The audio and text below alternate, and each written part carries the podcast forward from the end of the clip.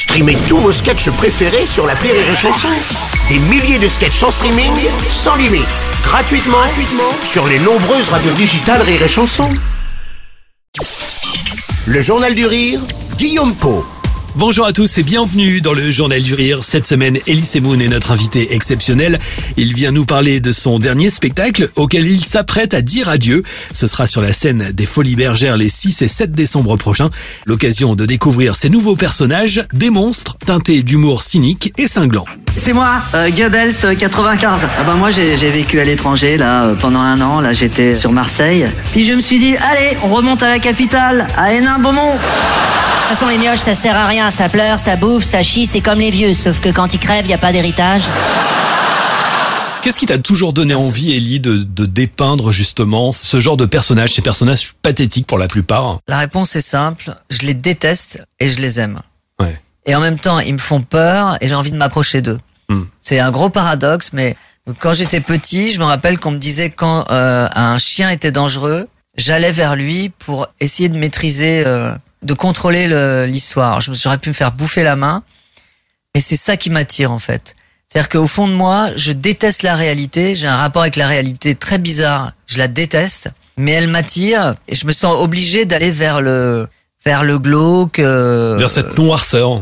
vers cette noirceur, mais en me disant que c'est une performance de faire rire. De toute façon, euh, toutes les grandes œuvres, euh, tu le sais bien, toutes les grandes œuvres humoristiques prennent leur terreau euh, sur le sur le drame. Bien sûr. Et alors ces personnages, tu le disais, vont très loin. Ils vont même très très loin. Le public est mort de rire. Mort de rire. Moi, j'étais venu te voir, je me souviens, au tout début de ce spectacle, et c'est vrai Ouais. que dans la salle, les gens sont morts de rire face à des choses qui sont quand même très dures parfois.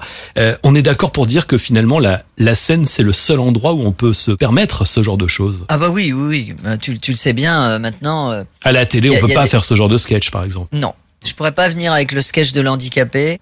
Il y a forcément des gens qui le prendre au premier degré, qui, qui seraient choqués en disant mais c'est une honte. Alors que les handicapés sont les premiers à se marrer. Maintenant, euh, comme je l'ai dit souvent, euh, bon, tant pis, je vais me répéter, mais on est sur Rire et Chanson et c'est justement le l'endroit où on peut le dire. euh, la société manque de nuances Mm. et de subtilité. Mm. Et on emmerde les humoristes, alors que la plupart, à part un ou deux, on n'est pas raciste, on est respectueux.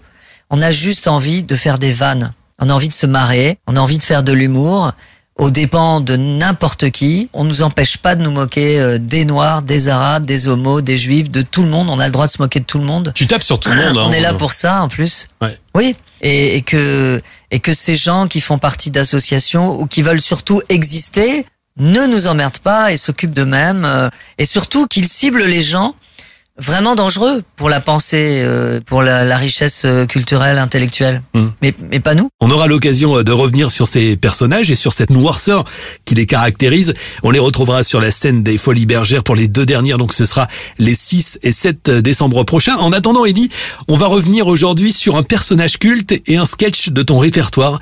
Kevina qui va au McDo avec Julien.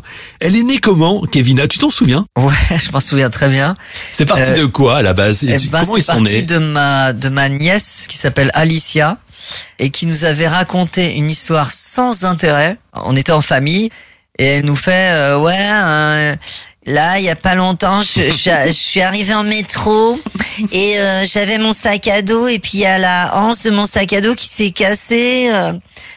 C'est du vécu. Il y a un grand silence et puis on se dit ouais c'est quoi l'intérêt? En fait ce qui lui était arrivé c'est qu'elle avait cassé la hanse de son sac à dos dans le métro et que soi-disant tout le monde la regardait. Et je me suis dit tiens c'est marrant parce que quand t'es ado c'est comme quand t'es très vieux. Tu vois les vieux ils te racontent des événements qui semblent incroyables alors que ça n'a aucun intérêt. C'est-à-dire que euh, le facteur s'est trompé, il a mis euh, son l'enveloppe qui lui était destinée à côté et ça leur fait la journée. Et les ados, c'est pareil. Mm. Ils sont tellement auto-centrés, mm. ils sont tellement euh, sur leur tronche, complètement mégalos, que l'histoire du sac à dos qui n'avait aucun intérêt, pour elle, c'était l'événement de sa journée. Et je sais pas, ça m'a... Ça t'a marqué L'inspiration, c'est un truc euh, magique, tu sais pas d'où ça vient. Kevin, je on l'écoute. Tiens, je vais me foutre de sa gueule. On l'écoute tout de suite sur Y Chanson. Oui. Chanson.